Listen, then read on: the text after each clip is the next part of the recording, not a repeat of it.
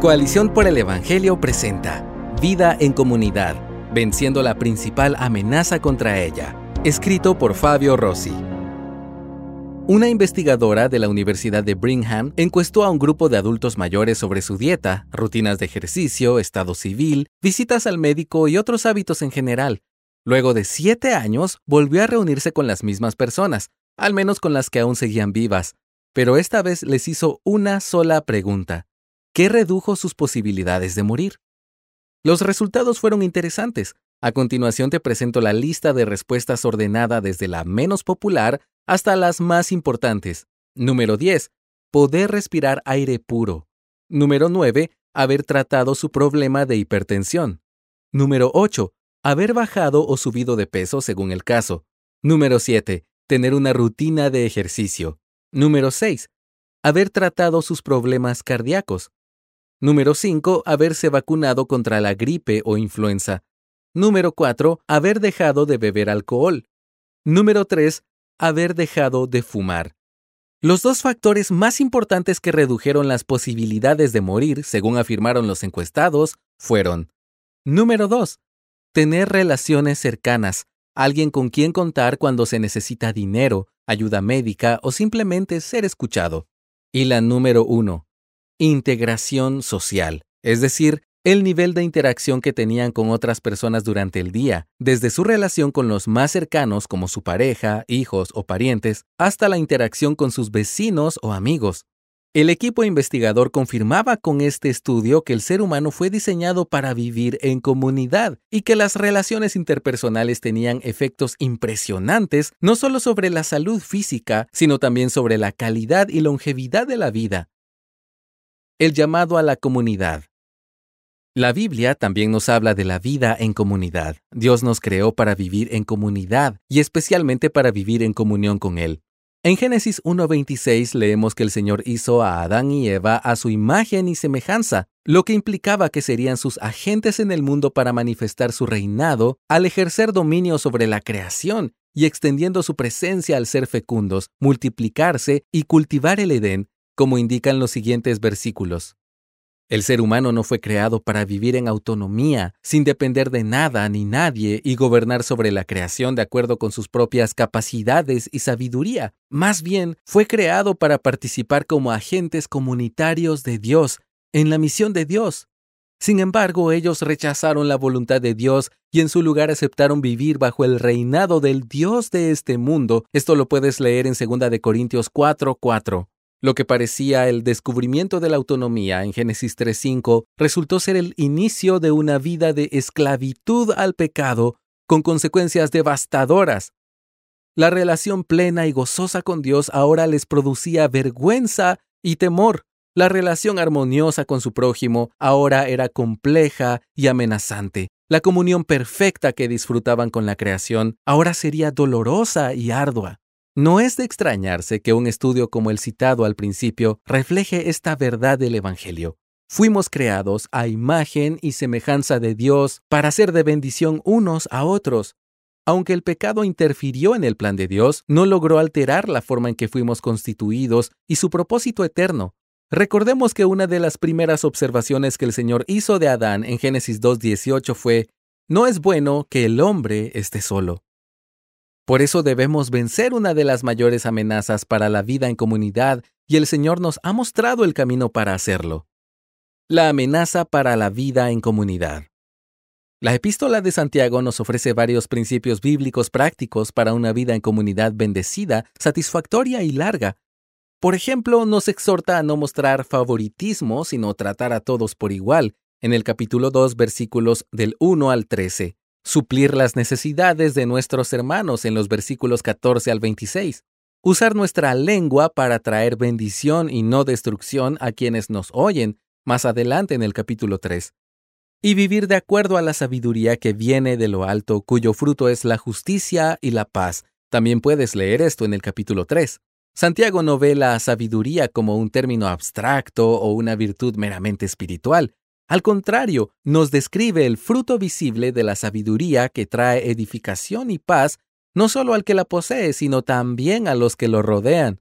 Por eso también nos advierte sobre una amenaza peligrosa para la vida en comunidad que también podría originarse en nuestros corazones. Es muy probable que Santiago tuviera en mente mientras escribía algunas guerras y conflictos entre los cristianos de aquellos días.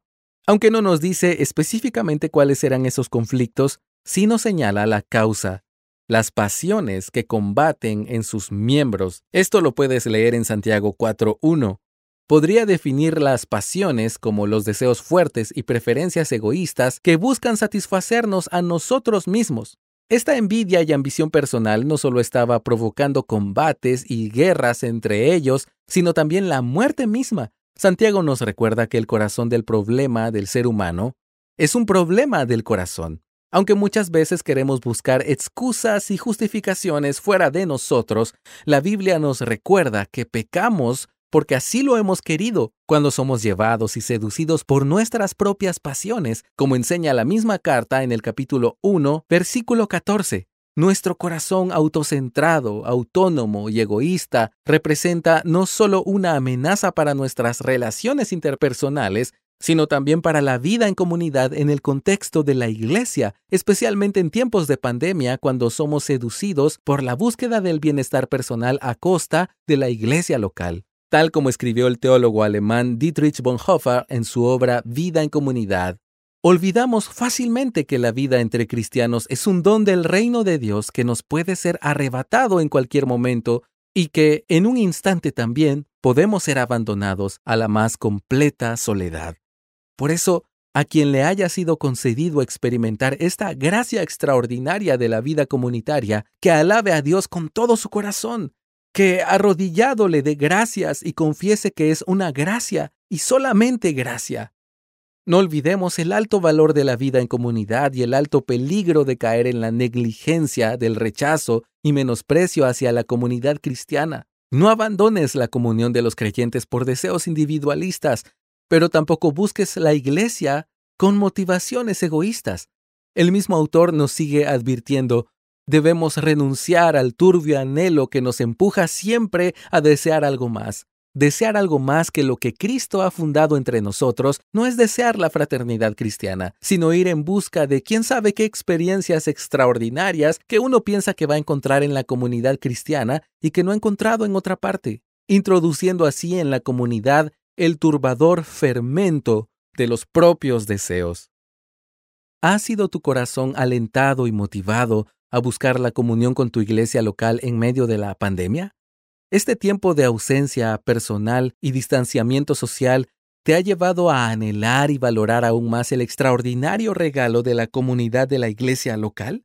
¿O más bien, este tiempo se convirtió en la oportunidad perfecta para buscar satisfacer solo tus intereses, alejarte de aquellos que esperan de ti y enfriarte en tu amor por los demás? La clave para la vida en comunidad. Santiago les dice a sus lectores en el versículo 3 del capítulo 4, piden y no reciben, porque piden con malos propósitos, para gastarlo en sus placeres. No sabemos qué pedían en sus oraciones, pero según el contexto podemos deducir que buscaban algún tipo de sabiduría que les permitiera ganar reconocimiento como líderes de la comunidad. Ellos querían ser maestros y se jactaban de ser sabios y entendidos entre los demás, pero no obtenían la capacidad de influencia que querían porque pedían para satisfacer sus propios deseos y no para servir de forma desinteresada entre los cristianos. Lo que motivaba la vida y las oraciones de estos cristianos era una ambición personal, pero no la edificación de la iglesia o el bienestar de los demás. Nosotros podemos caer en el mismo error. En medio de la guerra y el conflicto con nuestro cónyuge, hijos, parientes, amigos o compañeros de trabajo, podemos orar siendo motivados por nuestros deseos egoístas, pidiendo que Dios cambie el corazón de ellos, pero no con la intención de que Dios transforme a la otra persona para su bendición y edificación.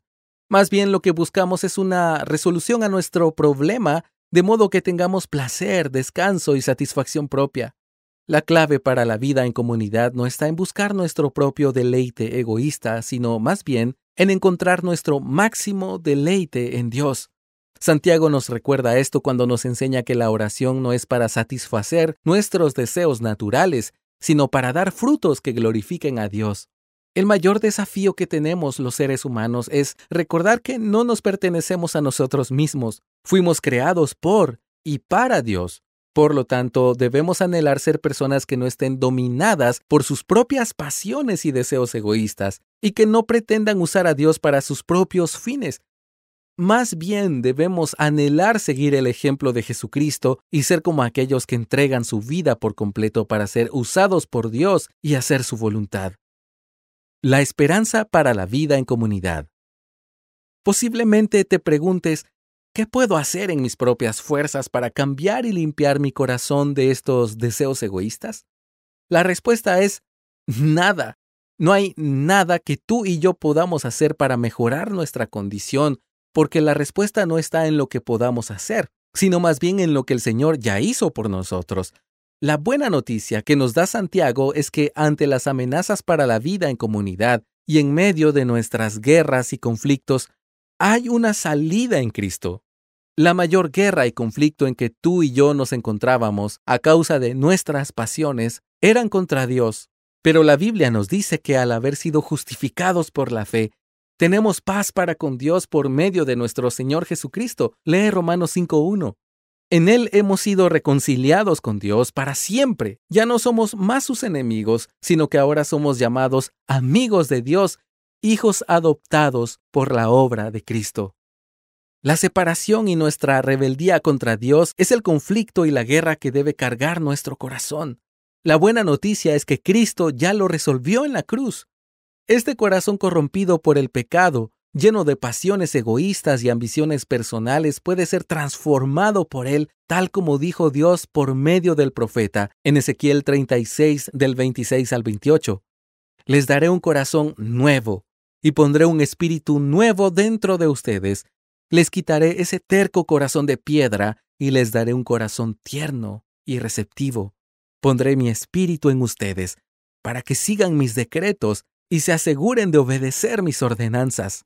Él lo ha hecho todo. Así que aférrate a Cristo y a su obra en la cruz. Permanece en Dios, sigue el ejemplo y las pisadas que nuestro Señor ha dejado y que su palabra permanezca en ti.